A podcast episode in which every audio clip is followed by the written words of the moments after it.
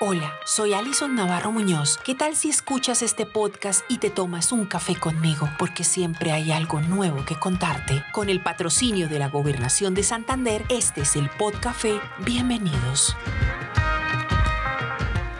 ahora sí se acabó esto. Lo que hicimos, hecho está. Y lo que viene antes de que se acabe este año es planear qué vamos a hacer en 2022. Pero bueno, no nos vayamos tan rápido, vivamos estas semanas con mucha intensidad y sobre todo disfrutando de las tradiciones que nos acercan a los nuestros y qué mejor que hacerlo con música. Hoy en el Podcafé, música para diciembre.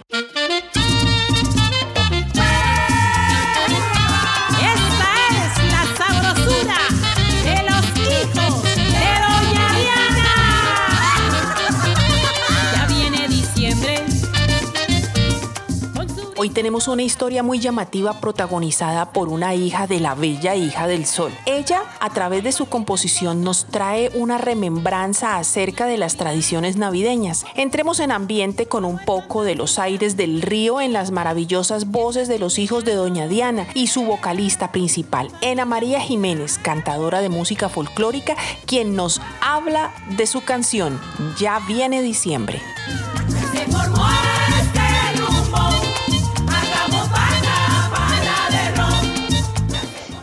Nace al recordar mi niñez por allá en los años 60 en Barranca Bermeja.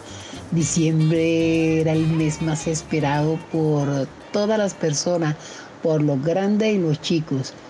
Y se iniciaba, era el primero de diciembre, salíamos todos los jóvenes y chicos con los brazos abiertos en las calles y esperábamos que llegara la brisa. Ay, cuando llegaba esa brisa loca, Dios santo, saltábamos, reíamos, corríamos de un lado a otro.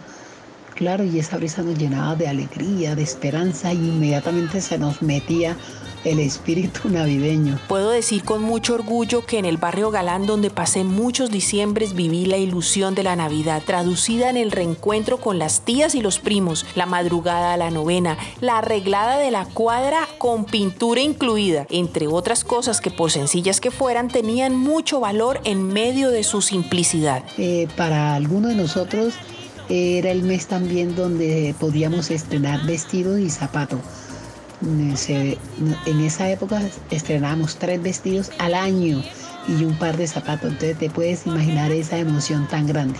También un acontecimiento especial era armar el pesebre, eh, ir a buscar el musgo para el pesebre, también buscar el chamizo para el arbolito, eh, las luces, eh, reunirnos por las noches para pintar las calles, por las mañanas las mamás salían a las 5 de la mañana a barrer las calles y compartían tinto, hablaban con la vecina y veían el mundo con otros ojos maravillosos, lo veían más feliz.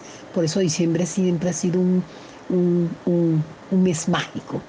Esta canción rescata las reuniones de familia, que en su mayoría trataban de pasarla juntos. Los juegos como pajita en boca, tres pies, el sí y el no, hacían parte de ese gozo con el que había una comunicación y alegría auténticas.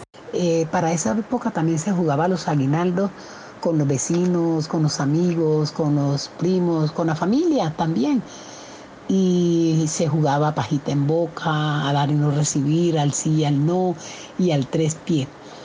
Y ese juego se terminaba, era el 24 de diciembre cuando ya estábamos con la pinta y todo. Entonces hacían la entrega de regalos a los ganadores.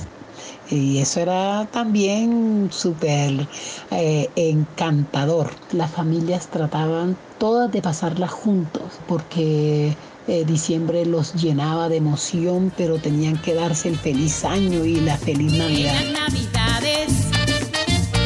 Luces y son las tradiciones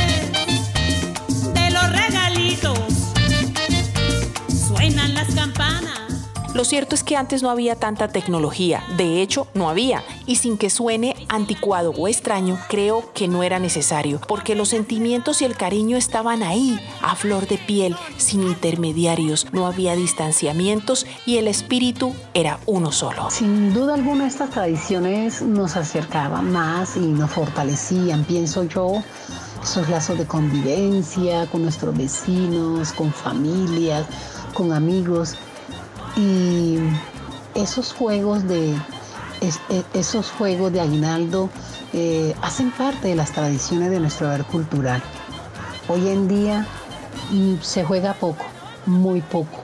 Yo pienso que es al momento que vivimos y por la tecnología. La canción es como un llamado a las familias a rescatar todo esto maravilloso que se vive en Navidad.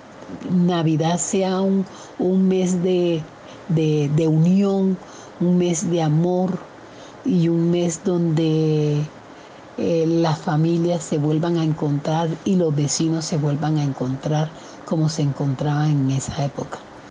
No sé ustedes cómo vivan estas festividades, pero deberíamos rescatar aquellas cosas de antaño que tanta felicidad nos dejaron, que ahora por el afán de una selfie, un post en las redes sociales, se pierde esa vivencia, que lo social, lo superfluo, no nos quite el verdadero significado de estas fechas. ¿Cómo viven y cómo las gozan? Los leo en sus comentarios.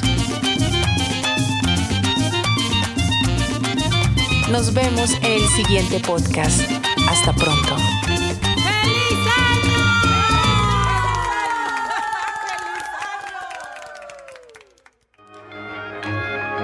El Podcafé es un espacio periodístico que puedes escuchar cada semana a través de Máquina de Escribir Noticias o a través de las plataformas de Spotify y Anchor.